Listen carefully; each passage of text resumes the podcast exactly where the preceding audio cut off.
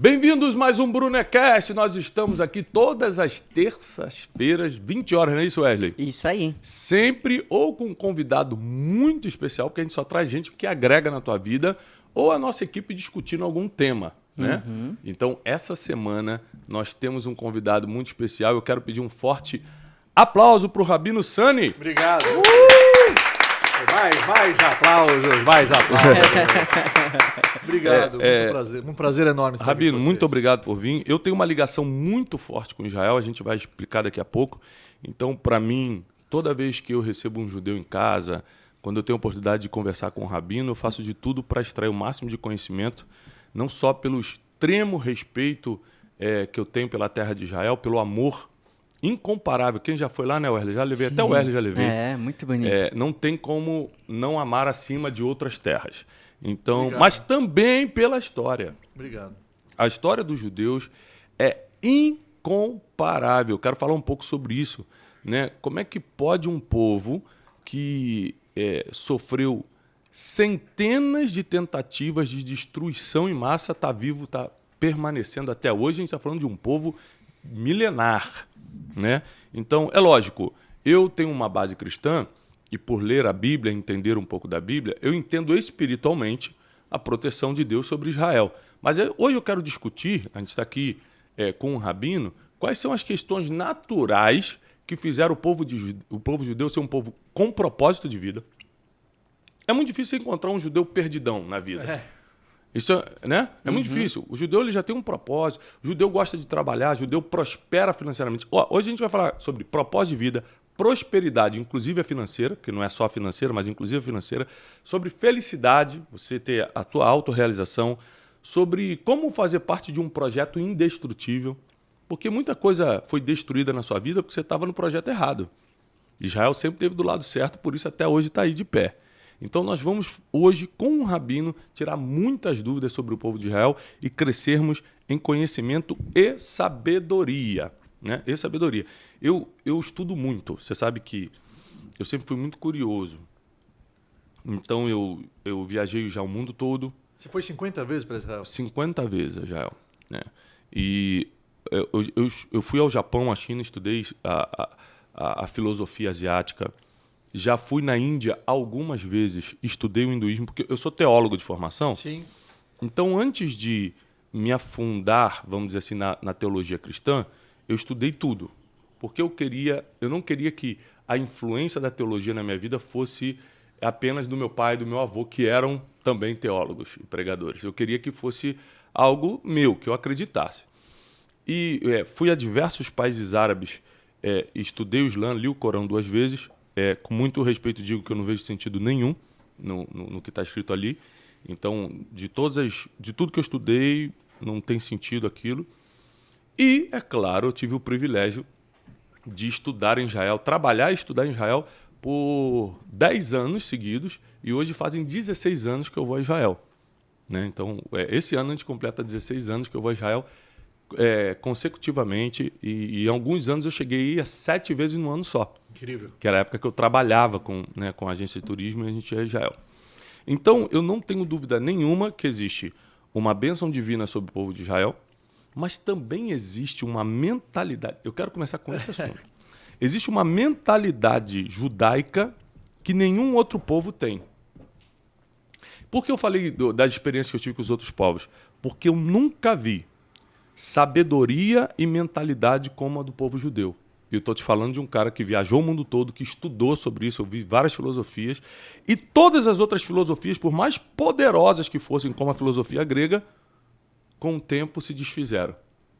A sabedoria judaica aponta a direção no mundo até hoje.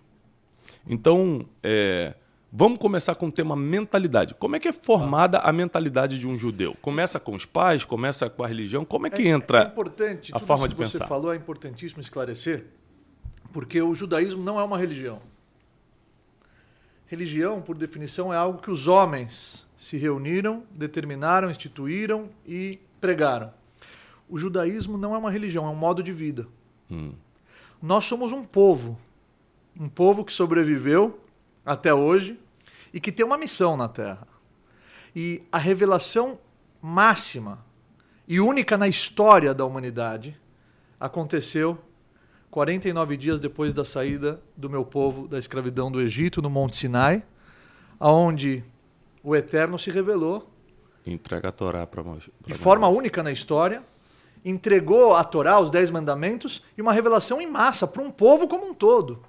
Aliás, o, o, meu povo, eu acho que é o único povo que, como povo, presenciou milagres. Uhum. Como povo inteiro, junto, presenciou aquilo. E a partir do momento que o povo judeu aceita essa missão, que é a festa de Shavuot, que são as sete semanas que nós contamos depois de Pesach, da Páscoa judaica. Uhum. O Midrash escreve, o Talmud escreve, e a frase que foi eternizada é a seguinte: Naase venishma. Faremos venishma, e depois ouviremos o que, o que, do que se trata.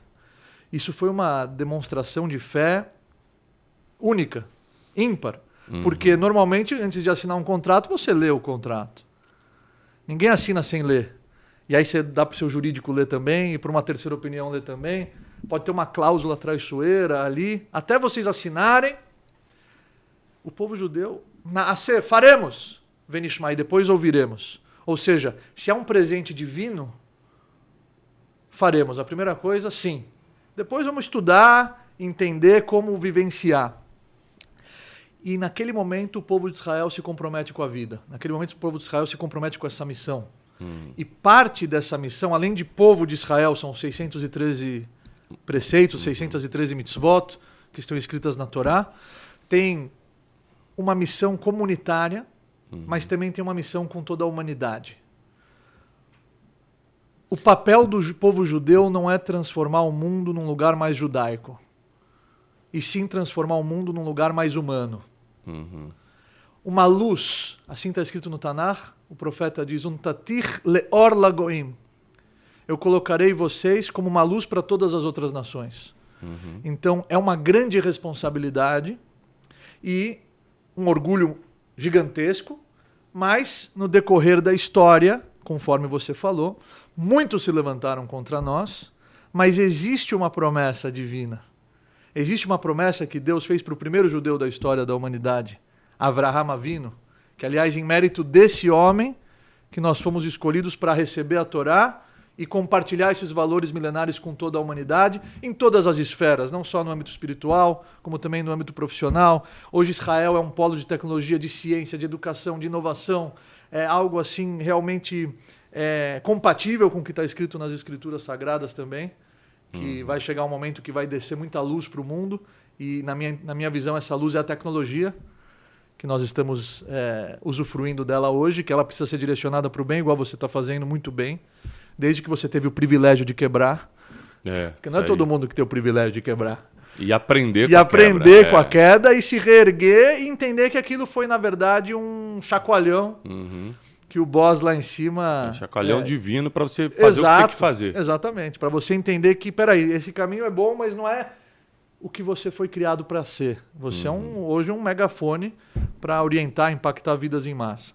Então, quando a gente fala de Israel, quando a gente fala de Am Israel, a gente está abordando todos esses temas. Uhum. Se existe hoje uma, uma pauta que nos entristece muito, é o antissemitismo. É a perseguição contra o povo de Israel, que até hoje só vem querendo desempenhar sua missão e sobreviver. Não, e é impressionante que sem se impor a ninguém, não existe nenhuma lei ou tradição judaica que vá incomodar minha casa. Jamais. Ou seja. Mas e o, e o, judaísmo não é proselitista. exatamente. Nós não Ou queremos seja, converter outras pessoas é, para o judaísmo. É, ele não está querendo converter ninguém. Jamais. Não, e outra coisa, mesmo que você tentasse converter, como às vezes nós cristãos tentamos, é, sua casa está protegida. Não tem uma ordem na Torá para mandar me matar porque eu sou cristão, como tem em outra religião. É, não tem é, alguma coisa que vá tirar minha paz ou meus direitos você humanos. Você falou algo maravilhoso. É o judaísmo ele acredita que todas as culturas possuem uma luz e essa luz precisa ser respeitada. Né? Com a velocidade que as informações hoje estão sendo é, compartilhadas, nós precisamos sim nos enraizar em nossos valores, mas sem desrespeitar o que é sagrado para o próximo. E o judaísmo nunca desrespeitou o que é sagrado para o próximo. Uhum. Nunca. Nunca. E, e, e, como é que, e como é que a mentalidade é, judaica entra numa criança? Ela começa pela educação religiosa, por exemplo. Vocês pegam a Torá, começa por algo que eu acho muito poderoso, que só o, o povo judeu tem, que é a tradição oral. O judeu conseguiu, imagina, em dois mil anos de diáspora, de 70 anos depois de Cristo até é, 1948, quando o Estado de Israel voltou, é, eles conseguiram manter idioma, religião, cultura, todo, todos os dogmas. Como é, como é que. Ou seja, a tradição oral foi algo muito poderoso. Sim. A revelação foi tão forte, Tiago. Porque qual o sentido de um povo inteiro parar de comer fermento uma semana? Qual o sentido de um povo não comer carne suína? Uhum. Se eu pedir para você agora ficar de pé e levantar o braço. Ele só, já, só ele se... já tá de pé, é. Você... ele é baixinho. ele. ele tá de pé. Foi ele. Se eu, se eu pedir para você se agachar. ele desaparece. É, e ficar, e ficar com o braço levantado e só, de, só, só vou deixar você abaixar o braço quando eu mandar. Você vai fazer isso? Não, qual o sentido de eu fazer isso? Porque eu te obedeceria. O povo de Israel abraçou muitos preceitos que estão vinculados com a anatomia da nossa alma, que o Criador nos criou, ele sabe que para o povo judeu a carne suína é um veneno, uhum. espiritualmente falando. Frutos do mar são incompatíveis com a nossa estrutura espiritual. Misturar carne com leite. Qual o sentido de um povo abraçar todas essas leis se a revelação não foi clara, poderosa? E esse é o motivo também das tradições não terem se perdido ao longo das gerações. Porque Moshe Kibel Torá me Sinai. Moisés recebeu toda essa Torá do Sinai. E ele, depois de uma revelação única na história, onde o, o Criador, depois dos Dez Mandamentos, ensina a Torá para Moshe, Moshe ensina para o povo de Israel, Moshe transmitiu essa Torá para Yoshua, para o seu sucessor, Josué. Veioshua leskeinim, para os anciões. Os keinim lenevim, e os anciões para os profetas. O nevim lenshei knesset hagdolá, e os profetas para os sábios da grande assembleia. Essa tradição oral, por que oral? Para não se, não se perder a, a, energia e o calor, porque se eu tenho que decorar, então não posso esquecer. Uhum. Então é proibido escrever para que essa tradição oral seja muito poderosa Isso. e para que ela não seja esquecida. Óbvio que chegou um momento que Rabi Yehuda Anassi o príncipe, ele decidiu escrever para não se para não se esquecer, para não se perder nada. Aí ele registrou toda essa Torá oral, que é a explicação da Torá escrita, no Talmud. Mas até então era proibido escrever. Então eu acho que nada se perdeu porque a revelação foi muito forte e, as e os lembretes são diários. Uhum. O judeu acorda, ele se lembra, ele agradece. Modéani, eu reconheço e agradeço perante ti, Melechai Vekayam, rei vivo e existente, rezar Tabinishmati, que você devolveu a minha alma, Bechem, lá com piedade, Rabai Monaterra, a tua fé em mim é grandiosa, por isso você me deu mais um dia de vida, se você não acreditasse em mim, eu não acordaria hoje, sinal que o mundo não poderia continuar sem a minha existência. Eu sou muito importante para a humanidade, senão o mundo não poderia continuar sem mim, eu não acordaria hoje. Depois você vai no banheiro, você sai do banheiro, você agradece. Rofer Holbassar uma flilassot que você cura toda a carne e faz maravilhas. Nossa alma está aqui dentro, ela não sai. Existem orifícios, ela não sai, ela permanece aqui dentro pela vontade divina. Antes de comer, depois de comer, é, estudar a Torá diariamente. Tem um preceito de estudar a Torá dia e noite, dia e noite. Não uhum. podemos passar um dia sem estudar. É um preceito estudar. Está no livro de Josué. Exatamente. A Gita Boyomam Valaila, exatamente. Se o mundo ficar um momento sem o estudo da Torá, o mundo perde seu sentido de existir. Por isso que existe fuso horário. Uhum. Porque quando aqui é noite, lá é dia, então tem alguém estudando. Uhum. O mundo não pode ficar sem alguém estar é, estudando para vivenciar e concretizar o propósito de Deus na criação do e, universo. Só para vocês entenderem a, a, alguns termos, né, para quem não, não, tem a mínima ideia, Torá, é, de uma forma simples, são os cinco primeiros livros Sim. da Bíblia. Sim. Tá? É, e, e o Tanar é, é os cinco livros, é os cinco Torá, Nevim que tu vimos, cinco livros mais as profecias mais as escrituras. É. E a explicação de tudo isso que Moshe recebeu é o Talmud, uh -huh. que foi registrado é, Talmud mais é de a dois mil anos. É a tradição oral dos, dos Exatamente. judeus. Que a princípio não podia ser escrita, mas há mais de dois mil anos foi registrada para não ser, para não se perder. E é incrível porque no Talmud você consegue entender a essência de cada passagem dos textos das Escrituras Sagradas. Porque se você lê, Tiago, as Escrituras Sagradas é, sem a essência, sem essa explicação oral que foi entregue junto, e eu acho que é impossível entender o que está escrito sem a explicação oral. Porque está escrito lá, guarde o sábado. Como eu guardo? Eu escrevo sábado num papel e guardo numa caixinha? Uhum. Não, tem todo o Talmud, tem um tratado inteiro no Talmud falando sobre como guardar o Shabat. São 39 labores proibidos e as suas ramificações, as suas toladot. É, por exemplo, em Israel, gente, é, é, no Shabat, que é o sábado, né? Começa no, no- Me corrige se eu tiver errado em alguma coisa. No pôr do sol de sexta, Isso. né? E, e termina no, Na saída das estrelas na saída sábado. das estrelas do sábado. É, você está num hotel em Israel no Shabat, o elevador está no automático, Verdade. parando de andar por andar para você não ter o trabalho de apertar o botão. Eles Sim. levam a sério o que está escrito. Exato. Né? É, um, um- um- um antigo sábio judaico, Maimônides, sabe quem é, lógico, né? Eu falando com o Rabino. ele, ele diz seguinte- é, Maimônides. Maimônides. Ele Moshe Ben Maimon. Exatamente. Sábio, filósofo e médico do sultão. Exatamente, foi um dos maiores de todos. Ele diz o seguinte: se alguém despreza um verso da Torá, está desprezando toda a Torá. O que, que isso quer dizer? Eu falo muito isso quando eu falo em relação à Bíblia. Tem gente que quer seguir a Bíblia só na parte da bênção. Verdade. na parte de cumprir o que tem que cumprir, É. é, olha, você não pode morar com a pessoa. Você, por que não casa? Ah, não, mas é, a pessoa quer ter uma desculpa para aquilo. Não. Se você não acredita nesse verso, então você está desprezando Exato. todos os Ou a outros. Torá é divina ou não é. É. Se ela é humana, Ou, se foi ser- um ou homem. serve tudo ou não Exato. serve Se nada. foi um homem que escreveu, ok. Então ele escreve, eu apago. Quem é ele pra me falar o que eu tenho que fazer? Igual eu falei, fica agachado aqui, levanta a mão, já tá agachado. né? Já tá. é, velho, já é. E quem vai Quando o Rabino escolhe alguém assim, é a vontade de Deus. Quem vai fazer? Então, a partir do momento que ela é divina, quem- como é que essa página vale mais do que essa? Quer dizer, essa sim, essa não. Eu, vou ser seletivo nos preceitos? Uhum. Igual a gente enxerga hoje, infelizmente, as pessoas são seletivas na proteção das minorias. Uhum. Em 7 de outubro, mulheres foram estupradas, Uhum. bebês degolados. Foi o pior ataque terrorista na história. Desde o Holocausto, um número de judeus não são massacrados dessa maneira brutal que o Hamas é, fez contra o meu povo. E, de repente, é, todas aquelas pessoas que protegiam as minorias, defendiam as mulheres, estão em silêncio. Uhum.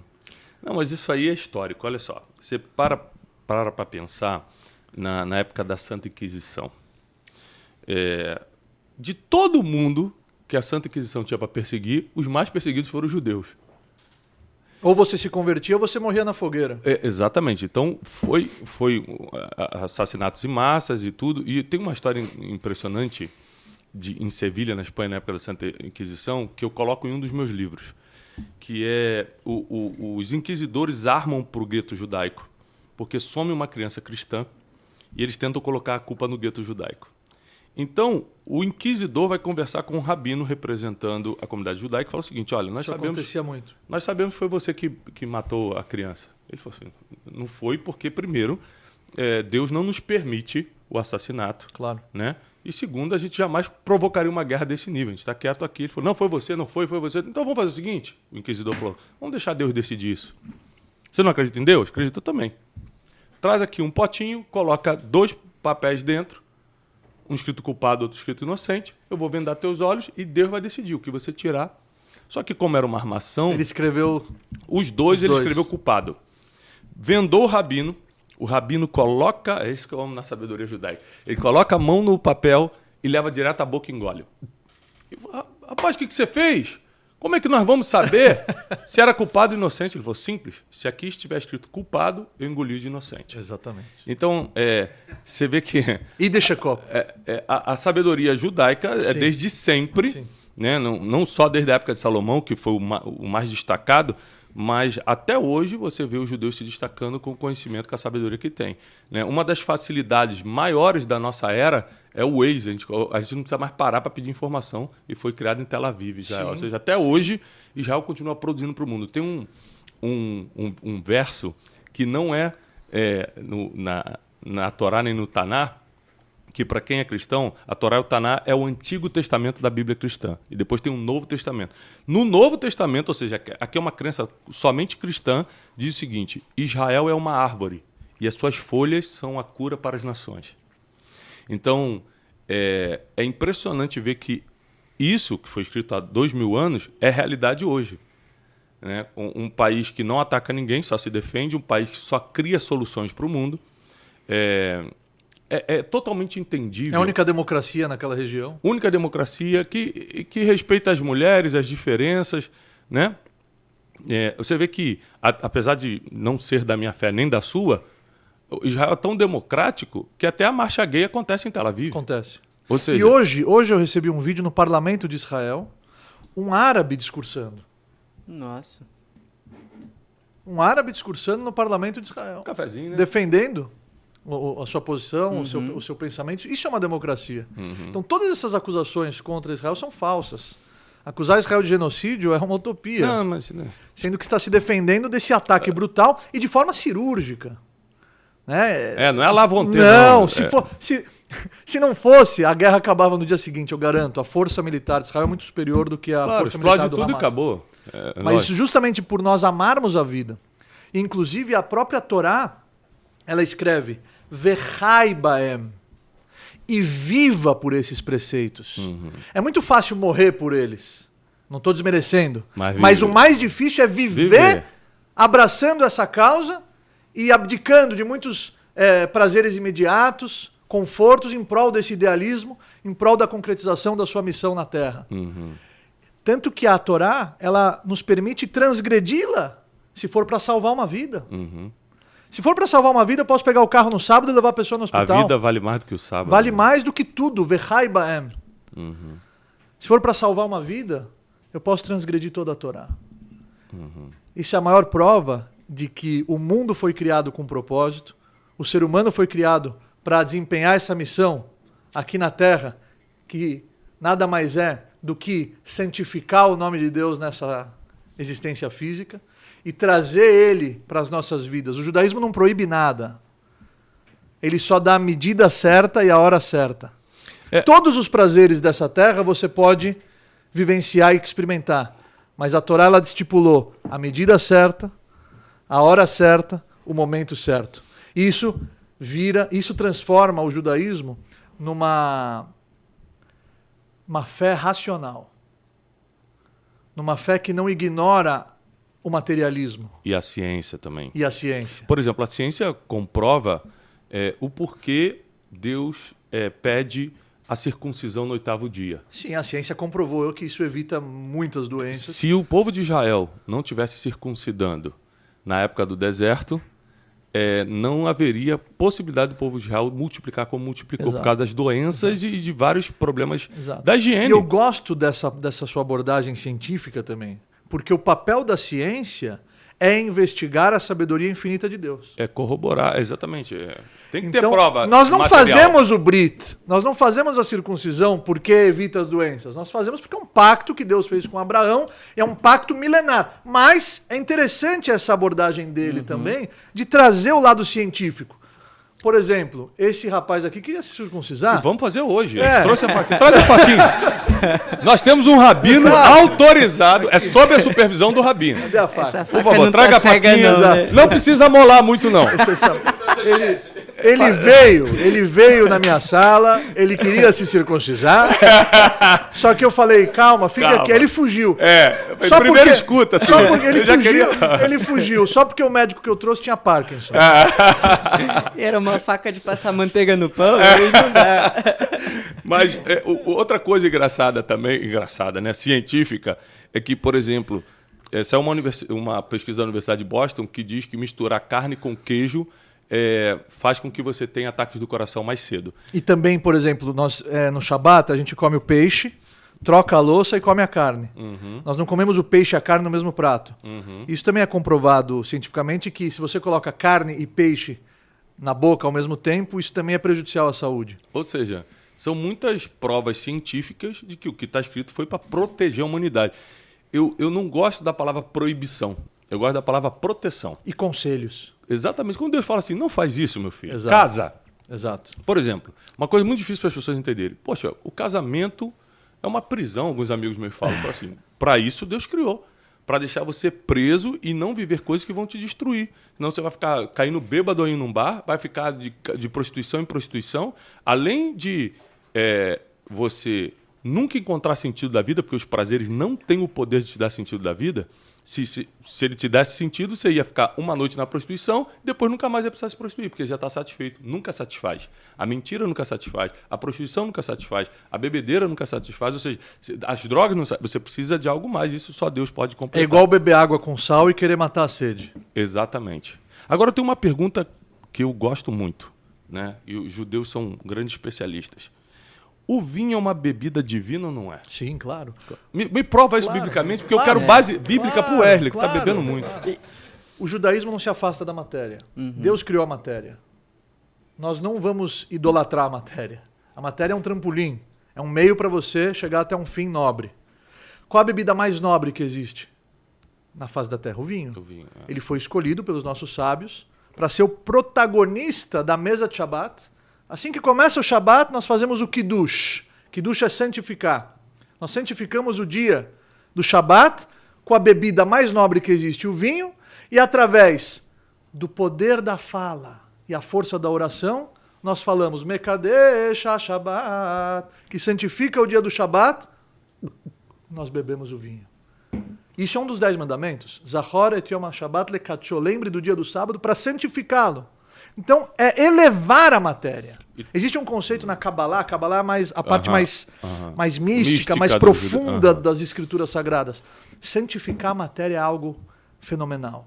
Hum. Existe um, existia um sábio cabalista que ele falou: existem pessoas que abençoam para beber água. Eu bebo a água porque eu quero abençoar. Uhum, Então a diferença está no ângulo da visão. uhum.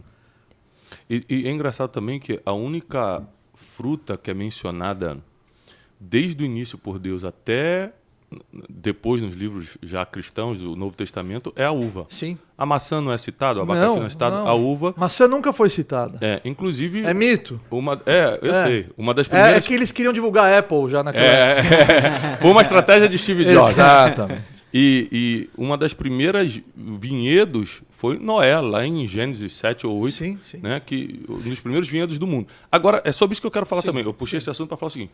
Mas o mesmo Noé, que, é, Exato. que é abençoado por Deus, criou a vinha, também depois caiu bêbado e, e criou um problema com os filhos e Exa- tal. Não, uma coisa Qual é você- o limite é, disso é aí? a- a- Porque se, a- se o vinho for em muita quantidade, você pode perder a consciência Exato. e desagradar. Não, eu, eu tenho certeza absoluta. Deus e as pessoas. Tenho certeza absoluta que quem tem um gatilho, se conhece, e tem algum tipo de gatilho para bebida, para bebida, é óbvio que ele substitui o vinho pelo suco de uva e tá ok, não tem problema nenhum. Uhum.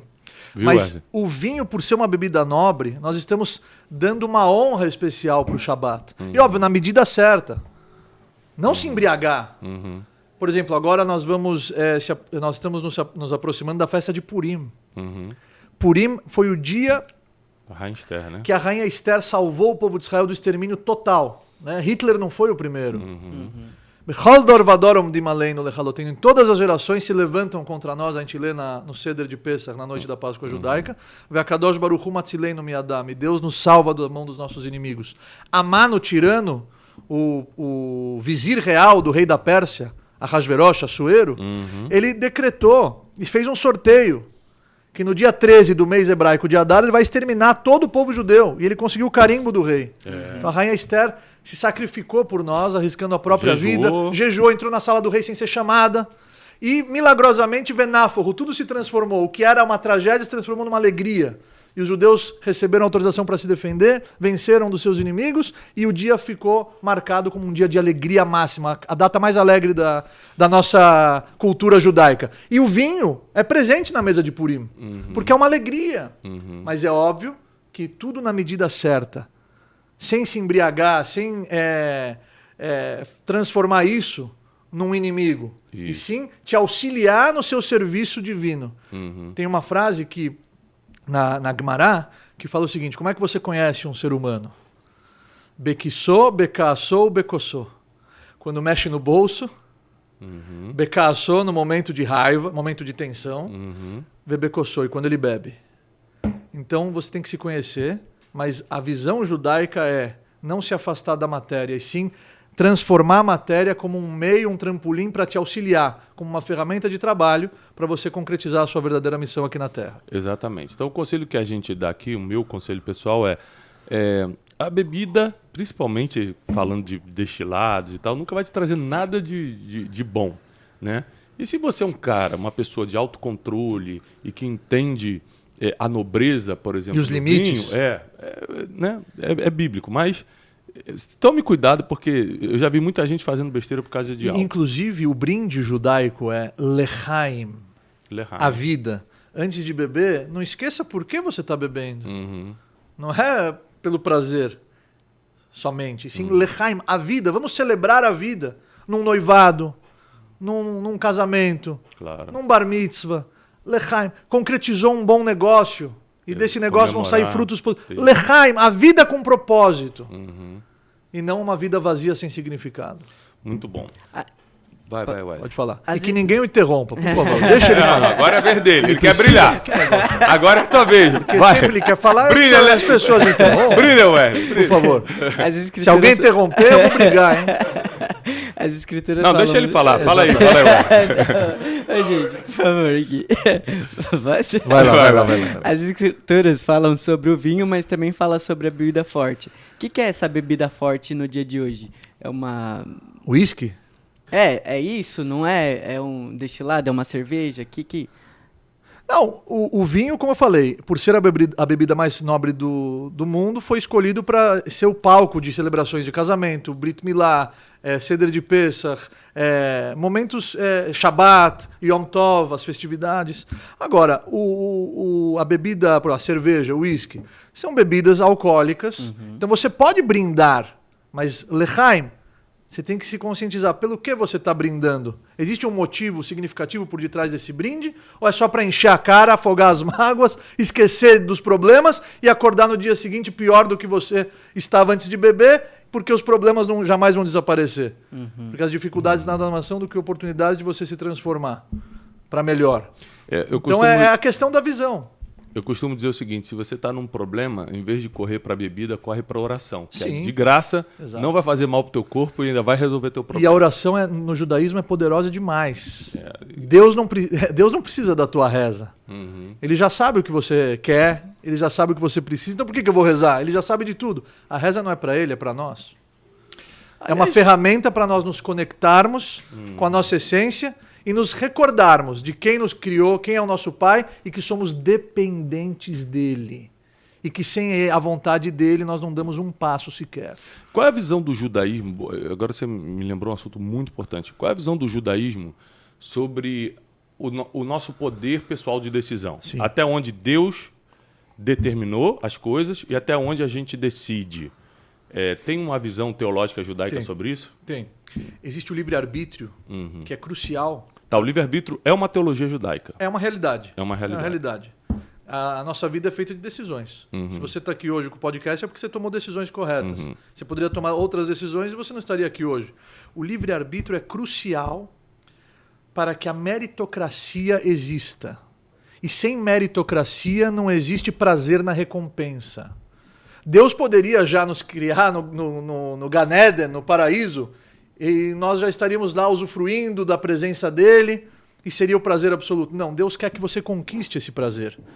Porque se eu te promovo sem você ter mérito na promoção, só porque você é filho do dono, quem tem mais prazer quando recebe o salário? Ah. Aquele que começou lá de baixo, office boy, foi promovido, foi passando por todos os andares, ou aquele que está na sala do lado ganhando a mesma coisa, mas é o filho do dono?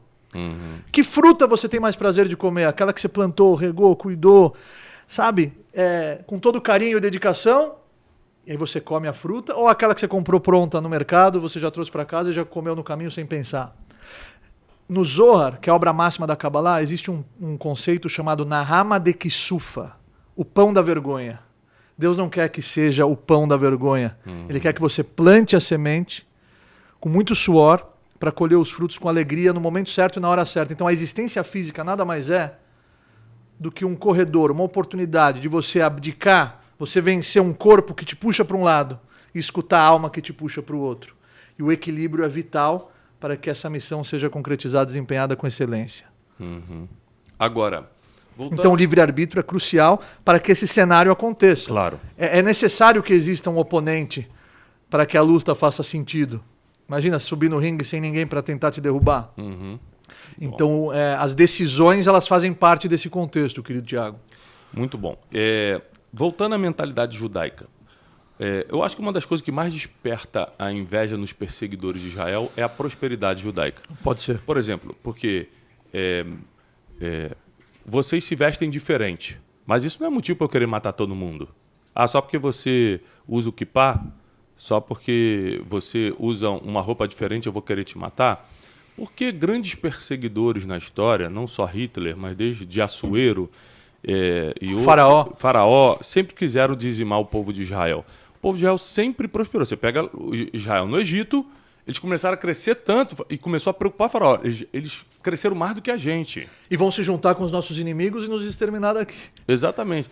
Então, da, da onde vem esse conceito da prosperidade judaica? É uma, é uma forma de pensar, uma mentalidade? O judeu quer sempre ter o seu próprio negócio, é indesistível, é, uma, é um pensamento também religioso, tipo, se Deus está comigo, eu vou me dar bem. Da onde vem essa mentalidade da prosperidade judaica? Isso é maravilhoso de falar sobre isso, porque prosperidade não tem nada a ver com dinheiro. Hum. Pelo contrário, quando você atingir a prosperidade, você alcançou tudo aquilo que o dinheiro não pode comprar. Uhum. Boa. Tudo, tudo que o dinheiro pode comprar não tem valor. Prosperidade é ter acesso às riquezas verdadeiras. E o dinheiro é consequência dessa mentalidade próspera. Eu falo isso bastante nas minhas mentorias. Sobre a questão do antissemitismo, pode ser ciúmes, pode ser vamos terceirizar a culpa. No caso da Alemanha, eles precisavam de um culpado uhum. para a crise que ela estava vivendo depois da Primeira Guerra, que perdeu. E não foram só os judeus que foram perseguidos, os ciganos, os homossexuais, os negros, uhum. todas as minorias é, através de uma oratória poderosa, uma comunicação é. forte, mas do mal, que uma raça é superior do que a outra, né? a raça ariana. Uhum. E que as outras precisam ser exterminadas, a humanidade precisa se limpar dessa, desses vermes. Então, querido Tiago Brunet, é, o povo de Israel ele entende que quando nós trazemos um uma causa nobre significativa para os nossos empreendimentos, os nossos empreendimentos já não são mais nossos. Você é sócio de Hashem nesse empreendimento. Ah. Por quê? Se você tem uma empresa e você quer lucrar e você quer prosperar, você quer fazer ela dar certo, mas o que, que você vai fazer com essa riqueza? Utilizar ela só ao meu favor? Ou quebrar as barreiras do egoísmo e transformar vidas. Direcionar isso para causas humanitárias, é, ações sociais. Isso que eu ia perguntar. Por exemplo, o Tzedakah... Tzedakah, na verdade, não é caridade. Tzedakah vem da raiz tzedek, justiça. Justiça. Independentemente a é justiça da sua, social. Independentemente da sua situação financeira. Como judeu, você tem que praticar tzedakah, que é fazer justiça Fazer justiça social. Não uhum. importa. Inclusive, o mesmo, o mesmo Maimônides que você citou e que eu sou apaixonado por ele, por isso que eu fiquei. Uhum. Eles estudam convidado mesmo, hein? Não, é. Mas... Aí, é, ele fala, é melhor dar é, um real por dia até atingir a quantia de 100 reais durante 100 dias do que dar uma nota de 100. Porque pelo menos todo dia você está Todo dia você está treinando, você está abraçando esse hábito saudável que influencia o seu caráter. Uhum. Então, o dinheiro é consequência quando você tem essa mentalidade. Você está trazendo é, essa causa significativa, você está trazendo Deus para o seu business. Então, quem não vai prosperar se Deus é teu sócio? Uhum. É, um grande CEO, membro do nosso é, Ravsani Prime Club de CEOs, ele falou o seguinte para mim: Eu trabalho para dar da cá o motivo das minhas empresas. Eu já podia ter parado de trabalhar. Eu já poderia estar aposentado e eu tenho dinheiro para cinco gerações. Mas eu continuo trabalhando porque o trabalho é um meio.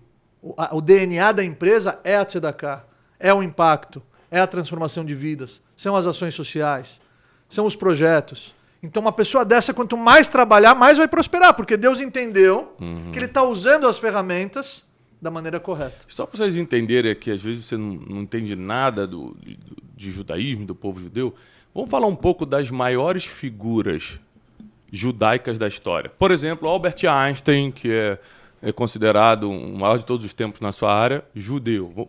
Podemos dar outros nomes Claro. para o pessoal ir conhecendo? Vamos lá. Einstein, mais quem? É Freud, Freud. Freud, o pai da psicanálise. É, vamos lá. Você tem, na área da ciência, você pode pegar o Einstein, você pode pegar o Freud, você pode pegar. Quem mais? A maioria dos prêmios Nobel, No- são 27% dos prêmios Nobel. ou seja, 27% de todo mundo que ganha um prêmio Nobel de ciência, de física, de uma, é judeu. Por exemplo, esse número ele é muito significativo, porque as pessoas podem falar 27%. Tá bom. Não, mas os judeus são meio por cento da população mundial. Exatamente. 0,001 da população mundial. Uhum. E 27% dos prêmios Nobel estão nas mãos É do povo de. Israel. É muita coisa. Então isso só valida o que falamos, Tiago, que é uma missão especial de compartilhar, de disseminar esses valores para a humanidade. Uhum. Trazer uma luz para todas as nações. E isso não significa que todos precisam ser judeus para desempenharem as suas, as suas missões aqui na Terra. Não. Cada um continuando como ele está, mas entendendo os valores, absorvendo eles e aplicando no seu dia a dia, transformando eles numa segunda natureza, esse é o papel do judaísmo. Esse é o papel do povo de Israel. É, Muito bom. voltando assim para a origem, como que surgiu o povo judeu? A gente vê as escrituras falando numa época do povo hebreu, aí como que foi surgindo essa cultura judaica? Como que esse povo foi criado? Vou, vou responder a sua pergunta, mas, por exemplo, hoje Israel está desenvolvendo vacinas, visão artificial para cegos. Quer dizer, acho que ah, em cada cidade, um a cada cinco é cientista. Nas principais Uau. cidades de, de- do Estado de Israel. O povo judeu nasceu com um homem chamado Abraão, Uhum. que foi testado dez vezes e passou nos dez testes. E quando ele passa no décimo teste, que foi estar disposto a sacrificar o próprio filho, Yitzhak, e, e quando ele estava prestes a. que é contra a natureza dele, porque ele era bondade ambulante. Ele que rezou pelos habitantes de Sodoma e Gomorra, que praticavam o oposto do discurso dele nos, nos- nos- nos estádios, nos auditórios. Ele passou por diversos momentos da sua vida sendo testado de uma forma muito delicada. Ele tinha 75 anos, uma pessoa com 75 anos. Eu tentei convencer minha avó a mudar de bairro, não consegui. Não, é difícil. Mudar de bairro. E ele, com 75 anos, Deus fala para ele: Lech lecha me'artzecha me'moladetcha me'beitavicha el haaretz asher areka. Sai da tua Sai da terra. tua, da tua terra, da tua Ó, pátria, parei. da casa do teu pai. Mas para onde? Surprise. Eu te É, mostrarei. eu te mostrei. No Você, caminho, quando on você chega- way. Quando você chegar lá, você vai saber. Com I will 75 show anos. Mas não é uma pessoa que estava lá jogando tranca, indo na padaria comprar sanduíche e voltar. Não. Era um homem que lotava os estádios, igual o Tiago. Era um homem que eh, ele estava levantando a bandeira do monoteísmo numa geração de idólatras. Então ele podia muito bem falar: Deus, eu vou sair daqui nunca, eu estou apresentando você para eles. E ele foi testado a sair de lá e começar uma vida nova num lugar que ele não sabia para onde ele estava indo. Isso foi um dos testes. Ele chegava lá, tinha fome. Vai ir a bar, não tinha o que comer. Ah, peraí, eu vim, agora eu tenho que comer. Testes atrás de testes. O último teste é Kedat Yitzhak, sacrifício de Yitzhak. E, E aí, como- quando ele foi testado dez vezes, ele recebe a alma, a Neshama Yehudit.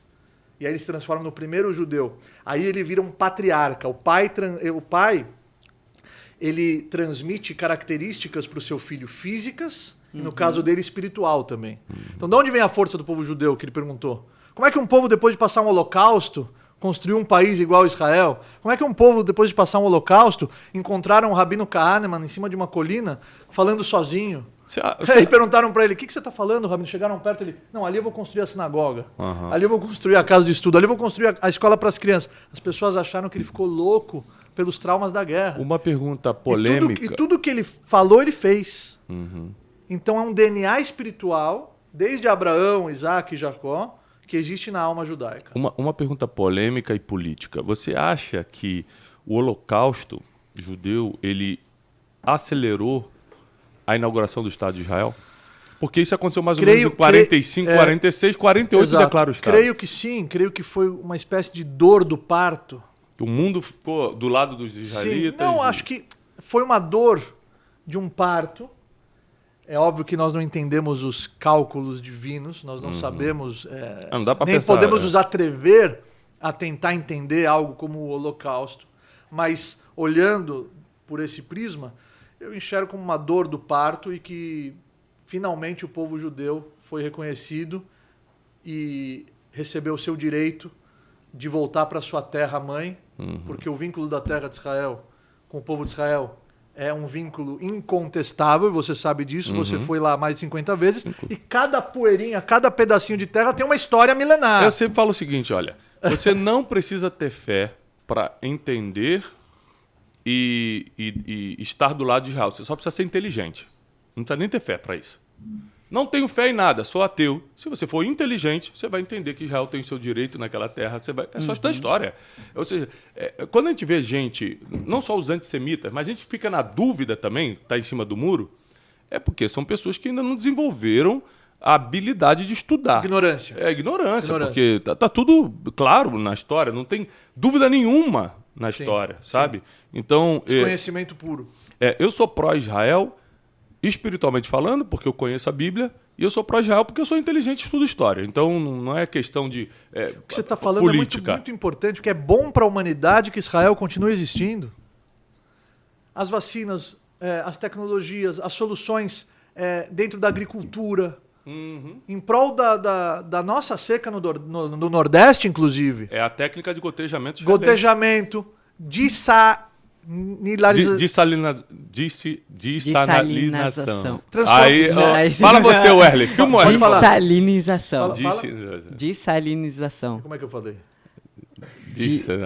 Como é que é? Falou certo. Fala em hebraico. Aqui você é, falou em é, hebraico. É, Ele isso, falou em... Dessalinização. Isso. Transformar a água do mar em água potável. É, vacinas, pendrive, é, uhum. soluções tecnológicas, remédios tratamentos, visão artificial para cego, conforme eu falei. Então, esquece a, a, a, o lado espiritual. É bom para a humanidade que Israel continue existindo. Uhum. Porque Israel é um polo de tecnologia, de cultura, de valores para toda a humanidade. É a única democracia no Oriente Médio. É um lugar onde todas as religiões, todas as culturas podem conviver em paz. E o Tiago sabe disso porque ele levou muitos grupos na Cidade Velha. Ele sabe ir lá os bairros que lá existem que convivem em paz e harmonia. Bairro ele, judeu, bairro Ele visitou armênio. o Knesset, ele, ele, visitou o parlamento, ele viu árabes discursando no parlamento. Então, é, negar que a existência de Israel é benéfica não só para o meu povo, que é a espinha dorsal da segurança do meu povo, uhum. depois desses dois mil anos de, de exílio, e finalmente o povo judeu regressou para sua terra-mãe, mas é bom para toda a humanidade que Israel continue existindo, sendo apoiado, e também Israel hoje é vital na luta contra o terrorismo, porque Israel não pode perder essa batalha e não vai perder essa batalha, não Amém. pela nossa população, isso é evidente, mas também para que o terrorismo não se alastre pelo mundo, porque começa com os judeus a mas perseguição, alastra, mas depois as outras minorias e as outras culturas são perseguidas também. É porque a gente também. tem que lembrar, para você que é cristão e está me assistindo, você tem que lembrar que a religião que persegue os judeus é a mesma que vai perseguir os cristãos. Está lá no livro deles. É judeu e cristão devem ser degolados, devem ser mortos. Então, não acha que a perseguição é que primeiro começa com os judeus, como tudo. Como sempre. Como sempre. Mas também a gente está na fila também. Então, é por isso que por tem isso que ter. que o mundo precisa se unir hoje. É, é, Nessa é uma guerra coisa do bem contra o mal. É uma coisa lógica. É uma coisa lógica e que as pessoas não estão despertando. Agora, eu acho que a gente tem muito Obrigado assunto... pelo apoio. Ah, nada, para mim é um prazer. É, é, eu, é, a gente tem muitos assuntos que eu quero depois marcar um segundo Brunecast, uhum. que eu quero um, um, dia dedicar uma, duas horas de conversa só sobre é, judaísmo e cristianismo. A gente okay. vai ter um papo religioso. Porque o cristianismo saiu do judaísmo. Exatamente. Então, tem muitos quero, pontos em comum. Quero, exatamente. E as nossas diferenças. Aliás, tem mais semelhanças do que diferenças. É, e, a nossa, e as nossas diferenças a gente discutir respeitosamente a, ao vivo. Sempre. É, hoje eu quero me dedicar mais à importância do povo judeu, à sabedoria judaica e à mentalidade de prosperidade e felicidade do povo judeu. Por exemplo, o povo judeu é um povo que supervaloriza a família. Sempre. Casa tem a um monte de A família filho. é a base do sucesso profissional, pessoal, espiritual de um cidadão. Aí você fala assim, Tiago, mas você está falando isso porque você é religioso. Tá bom. Os maiores CEOs do mundo Exato. falam o seguinte, ó, deixa as mulheres, deixa as garotas, encontre uma mulher e ela vai ajudar você a construir tudo que você vai construir no futuro. Claro. Ou seja, gente que era ateu, né? Ou seja, você pega os maiores CEOs do mundo, casaram cedo, Eu conversei formaram com sua outro família. CEO em Israel, em uma das conferências, e ele era bilionário. Perdeu tudo. Perdeu tudo. E ele falou as principais dificuldades. Uma delas era voltar para a classe econômica do avião, ele falou. e também. O Wesley não já não É. viaja mais. Ele falou. O Wesley já, já mudou de nível. E aí- e O ele- Wesley, que sofrimento. Não, mas ele falou, ele falou, todo o dinheiro que eu tinha, todo o dinheiro que eu conquistei, não é nada comparado ao abraço que eu recebo da minha filha quando eu chego em casa hoje todos os dias. Sim, sim, sim. Então, é o que a gente está falando de riqueza e prosperidade. Uhum.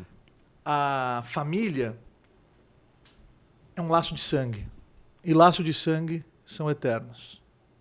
Os laços de sangue são eternos. Então você pode ter colegas, você pode ter amigos, um ou dois no máximo, um amigo verdadeiro que vai estar do teu lado em todos os momentos.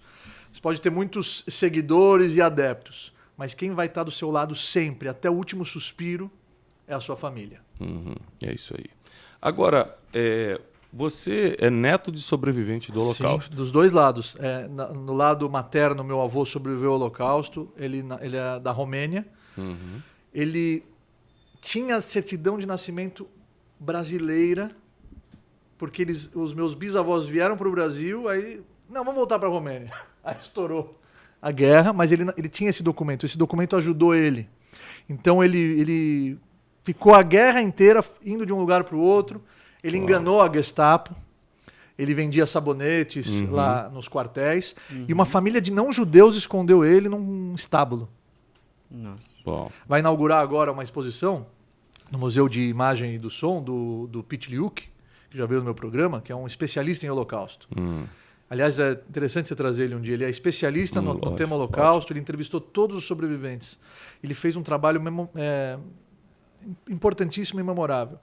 E ele.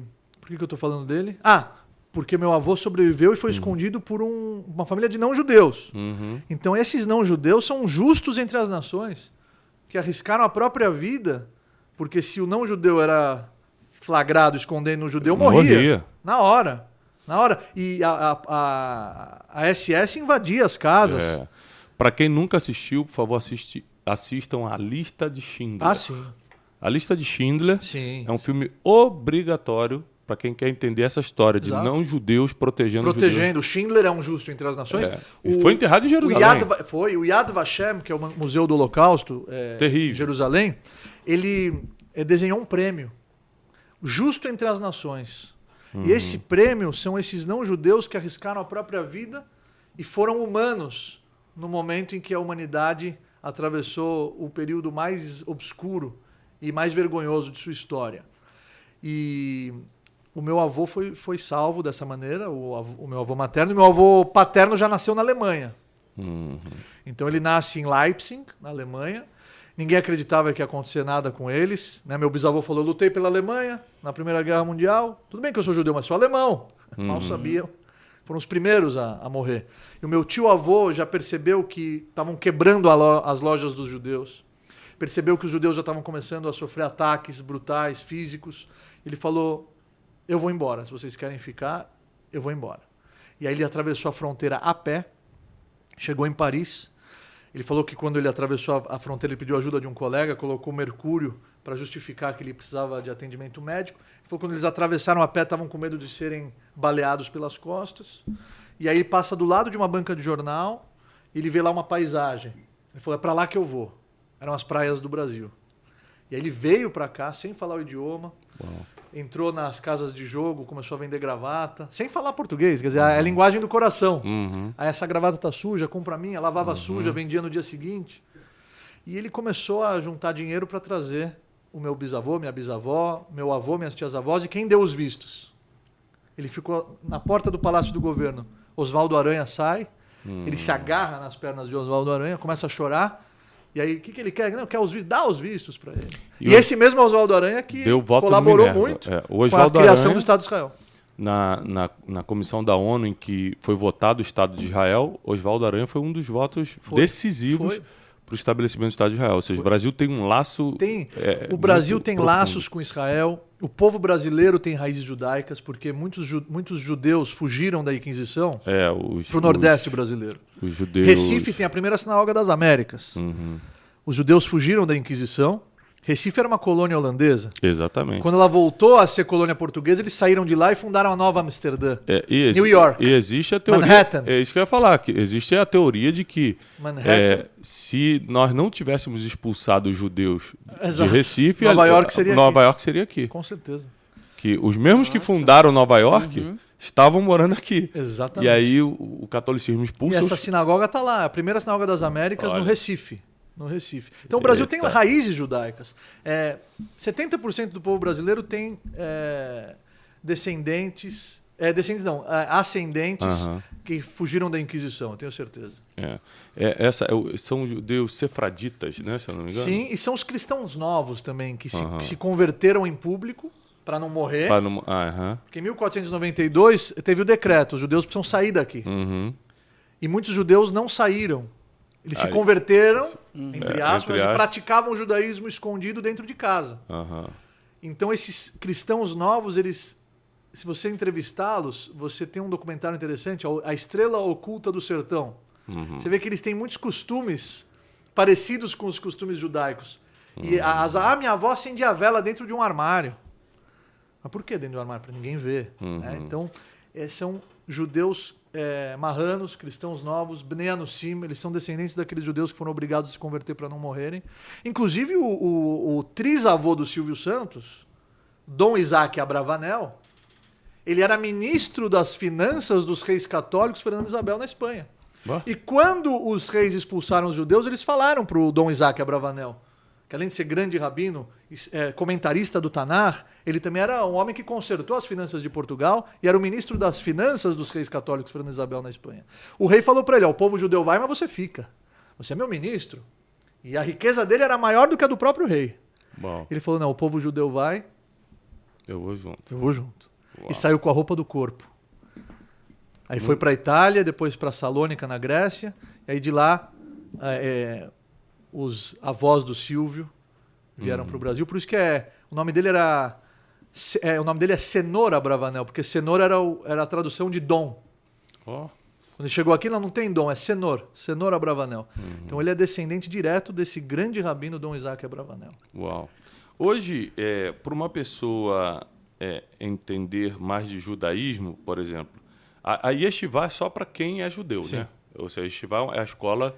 é, Academia Talmúdica, onde a- eu estudei. academia, é. Você é, tem um momento na sua vida que é o momento mais feliz, que você não tem preocupações, a não ser entender o que está escrito nos livros. Que é a fase que o Wesley está agora, sem É. preocupação nenhuma. Vem trabalhar quando quer, fica só estudando. Diz ele. É, Ó, carnaval ele desaparece, ele diz que é para estudar. Aí ele volta só 10 dias depois. tá certo, o menino tem que aproveitar. Mas e um, e um não judeu que quer entender mais do judaísmo, qual o caminho que ele faz? Então, a yeshiva, o que, que é yeshiva? Yeshiva vem de lashevet, sentar. Então, ficamos sentados estudando. Daí vem o termo yeshiva, sentar e estudar. Tem um momento na sua vida que você tem que sentar e estudar. E é um momento feliz. Porque a única preocupação que você tem na sua cabeça é entender o que está escrito nos livros. E esse é um momento de muita disciplina, porque na yeshiva você estuda de manhã, aí você almoça, descansa um pouco, reza, aí você volta a estudar, aí você janta, reza e volta a estudar. Então são três períodos de estudo: manhã, tarde e noite. Tá, nesse- E no dia seguinte? Também. Mesma E coisa. no dia seguinte? Também. Então, cada Zman, cada período de estudo, se aborda uma, uma Sechet, um tratado do Talmud, de manhã de forma aprofundada e de tarde de uma forma mais rápida, superficial, para poder é, é, bater a, a- a meta de terminar o tratado. São vários professores ou tem um tutor assim? Tem, cada, é, cada classe tem um, um- um mestre, e é por idade e por anos de Yeshiva. Ah, ok. E tem o Rosh Yeshiva, que é a cabe... A cabeça. Tem o Rosh Yeshiva, a cabeça da Yeshiva, que é o diretor da Yeshiva. Uhum. Então eu, eu me emociono muito, porque eu tive o mérito de estudar com o Rosh Yeshiva, na Yeshiva onde eu estudei, é, no Seder Mussar, que além de todo o Seder, todo, o Seder é ordem, a ordem de estudos talmúdicos, nós tínhamos o Seder Mussar, meia hora, ética e moral. Uhum. Para não ficar só no Talmud, só na lei, só na legislação, só nas lógicas. Tem que estudar um pouco de moral e ética. E tem muitos filósofos dentro do judaísmo, né? igual você falou, Maimônides, tem muitos Balei Mussar. Então tem que estudar um pouco de moral e ética. E eu estudei esse Ceder com o meu Rosh Hashivá, que na época tinha quase 80 anos. Uau. E ele foi aluno do Razonish, que foi um dos maiores rabinos que Israel já teve. E aí ele, eu nunca vou esquecer, ele bateu nas minhas costas e falou: Olha, se, na- se quando eu tinha a sua idade, eu tivesse alguém com a minha idade estudando comigo, eu seria outra pessoa hoje. Uhum. Eu nunca vou esquecer disso. É, não, já no, no Novo Testamento. Adquira para si um mestre. Então. E não mestres. uhum. Não está escrito rabanim, rabinos. Um rabino, um mestre. Porque senão você vai perguntar para o seu mestre, ah, não gostei da resposta, vou perguntar para o outro. É, ah, não gostei. Exatamente. Até você achar a resposta que se enquadra naquilo que você, Você quer fazer. nunca vai ser lixado, né? Então adquira para si um mestre, um mentor, e você vai ver como a sua vida vai mudar. Mas, por exemplo, no Novo Testamento, que já é a parte mais do cristianismo, fala sobre o rabino Gamaliel de, Gamaliel. Jerusa- Gamaliel de Jerusalém. Que e- maravilha, E, diz hein? o seguinte, que o apóstolo Paulo, que é o apóstolo Paulo... Isso no Novo Testamento, No tá? Novo Ah, Testamento, sim, sim, Novo sim. Testamento. Diz que o apóstolo Paulo foi quem foi, ou seja, inteligente e, e comandou o cristianismo na época, porque foi instruído aos pés do rabino Gamaliel. Está escrito assim.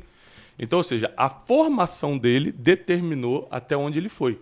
Então, é, toda a doutrina de, de Paulo foi porque ele foi aluno de um mestre chamado Gamaliel, que inclusive foi o cara que evitou um conflito muito grande entre judeus e cristãos no primeiro século, porque começaram a falar: ah, isso aqui é uma nova doutrina, a gente não pode permitir, vamos perseguir, vamos, vamos prender. E Gamaliel falou o seguinte: vamos fazer o seguinte.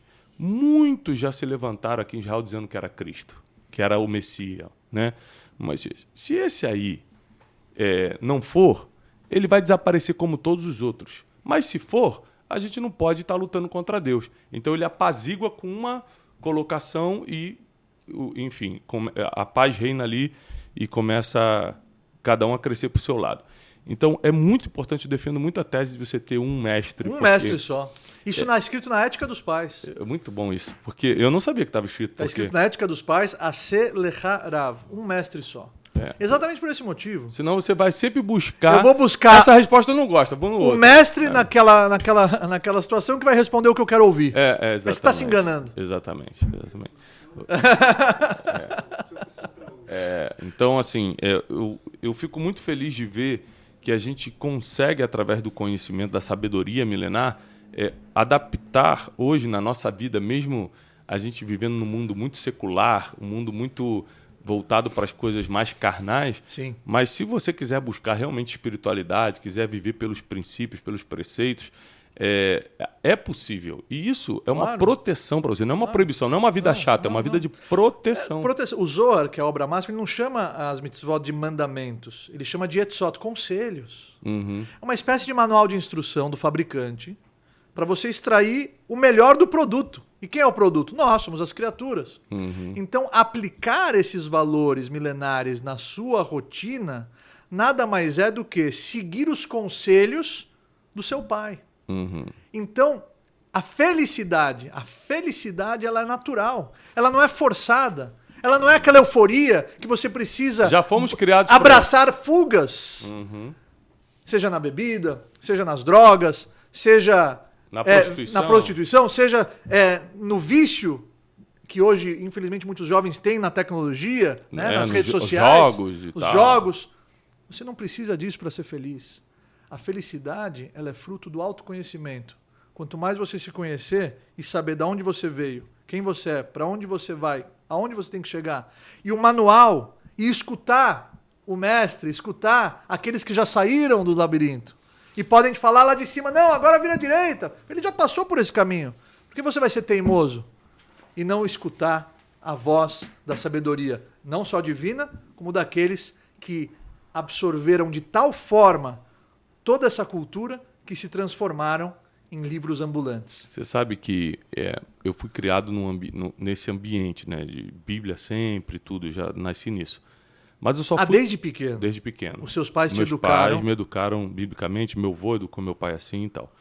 Mas eu só fui entender um pouco mais de Deus quando eu tive filhos. Sim. Porque quando você tem filho, a, a sua mente abre para um, pra um monte de coisa, assim, como você está disposto a dar o melhor, como você está disposto a proteger, você começa a entender a Deus com a gente. Mas quando meus filhos, a minha mais velha, chegou na adolescência, aí eu comecei a entender como a gente age com Deus. Eu chamava minha filha, minha filha vai fazer 15 anos. Filha, olha, deixa eu te falar uma coisa, não é assim, filha. É, é assado. Ela falou assim, pai, mas e você é quem? E você. Eu falei assim, caramba, igualzinho a gente faz com Deus. Exato. Deus está falando, é por aqui e você quer discutir com Deus. E aí a gente consegue apreciar o poder do perdão divino. E- exatamente, eu falei assim, mas eu vou ter que, de qualquer maneira, deixar ela passar por isso, quebrar a cara, perdoar ela depois, porque a minha filha eu não vou abrir mão dela.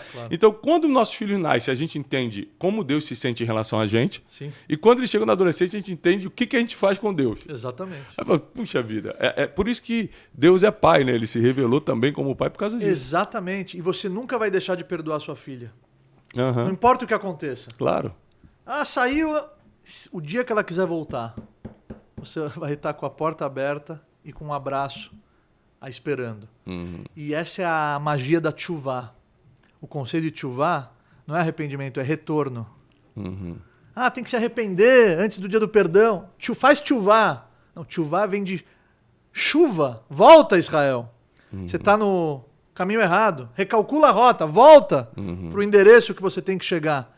E a chuvá é um dos maiores presentes que o Eterno nos concedeu de apagar uma realidade. Se eu pegar esse copo e quebrar, não tenho como re- restituir O, o formato inicial dele. Não tenho. Vai ficar a- a- as, as marcas É. dos cacos que eu colei.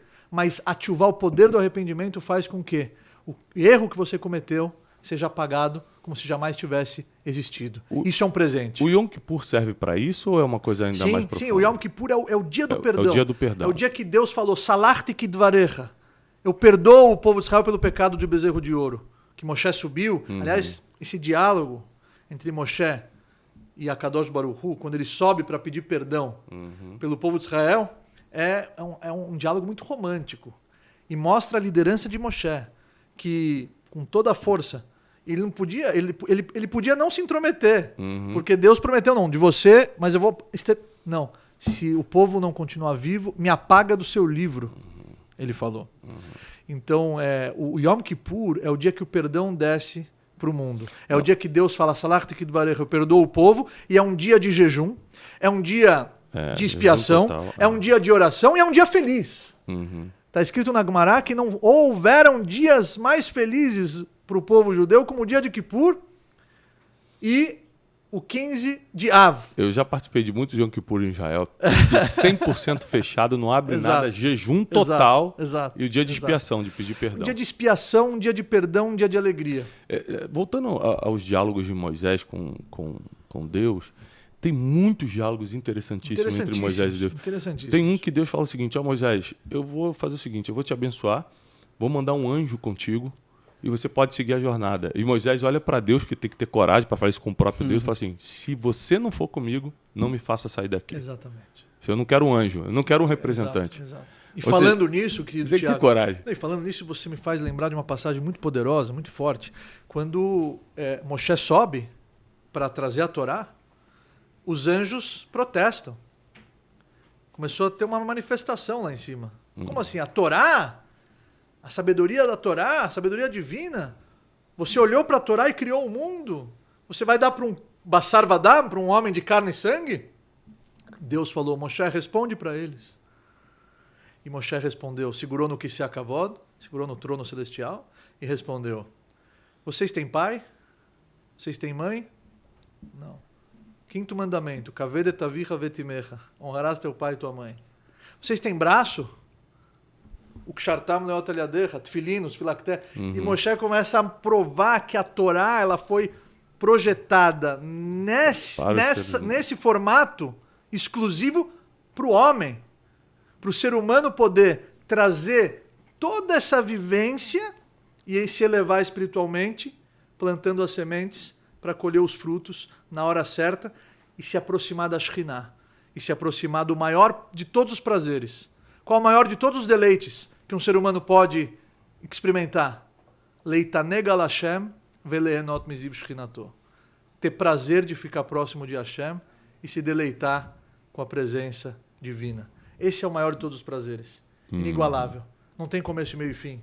É um prazer com durabilidade eterna. Mas para isso ser possível, Tiago, precisamos arregaçar as mangas e viver uma vida com alegria e com sabedoria. Muito bom. Só uma dúvida agora minha que talvez você possa me ajudar.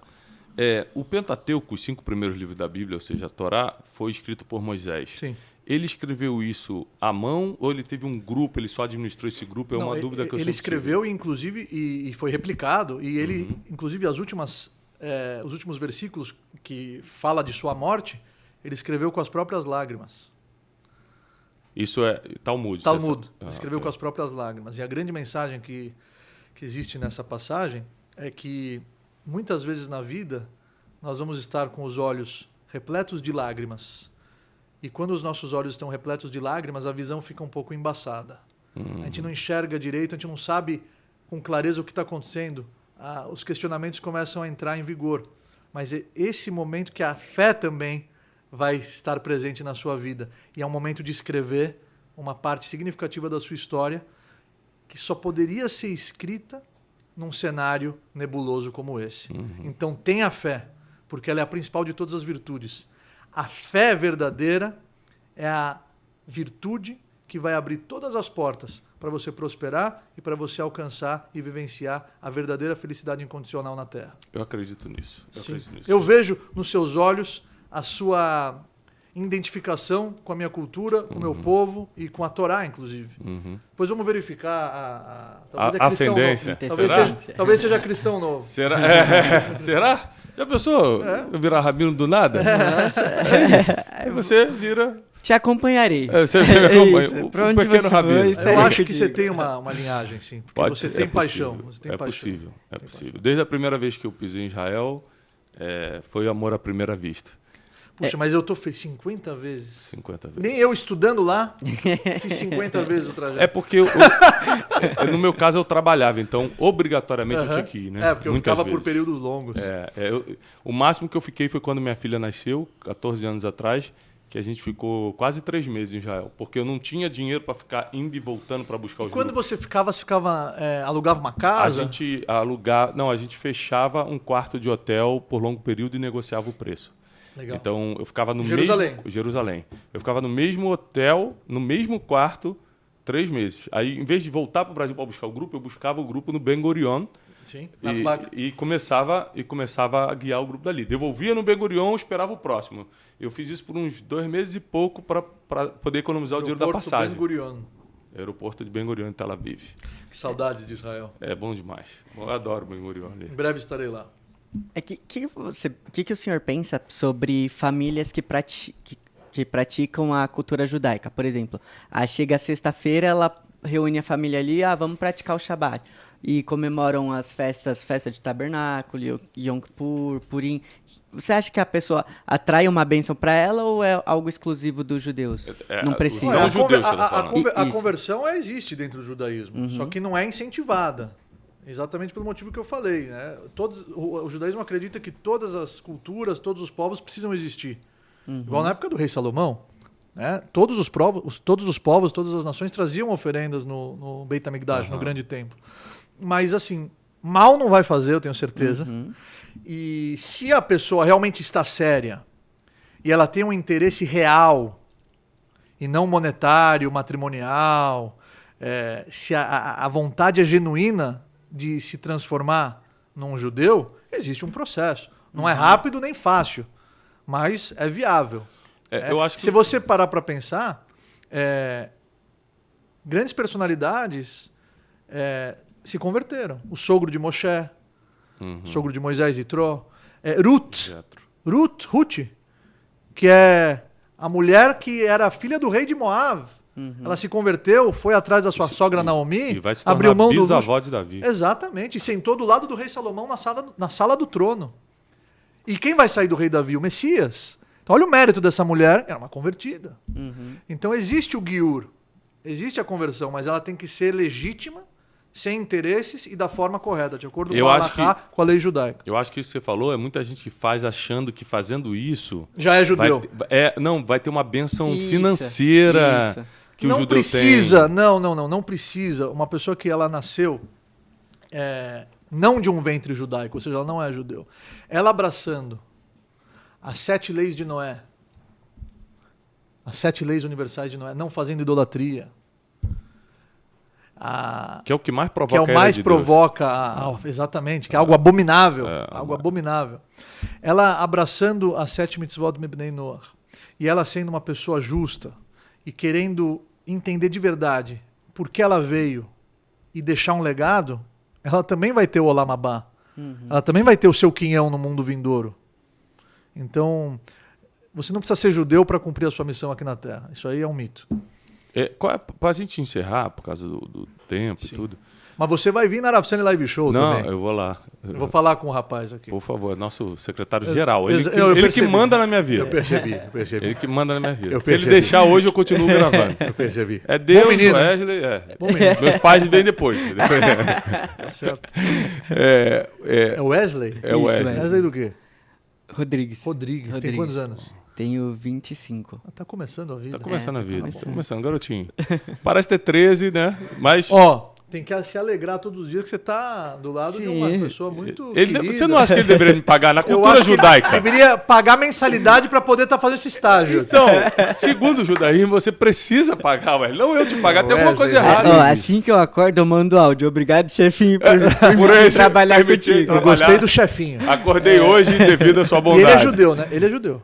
É, tem cara. É Eu não sei se é judeu, mas Põe ele uma vende igual judeu. Põe tá uma vendendo. Ah, põe uma kippah nele que ninguém vai alguma desconfiar. coisa, vem de motinho, vem Ninguém de- vai desconfiar, ninguém vai desconfiar. Olha só, qual é a principal função do ser humano na Terra segundo o judaísmo? Ou seja, qual é o propósito de vida do ser humano? Eu quero encerrar com essa pergunta.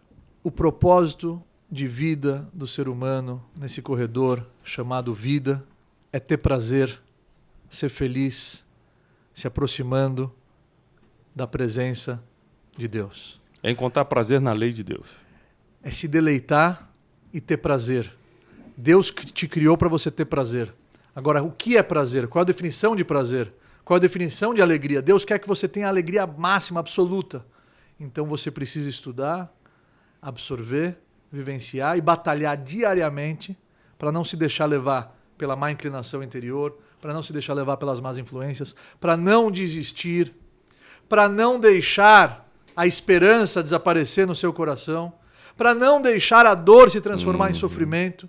Esse é o nosso objetivo: sermos felizes, vivenciando e concretizando o propósito que o Eterno desenhou para cada um de nós. Muito você bom. criou para ser feliz? Você foi criado para ser feliz?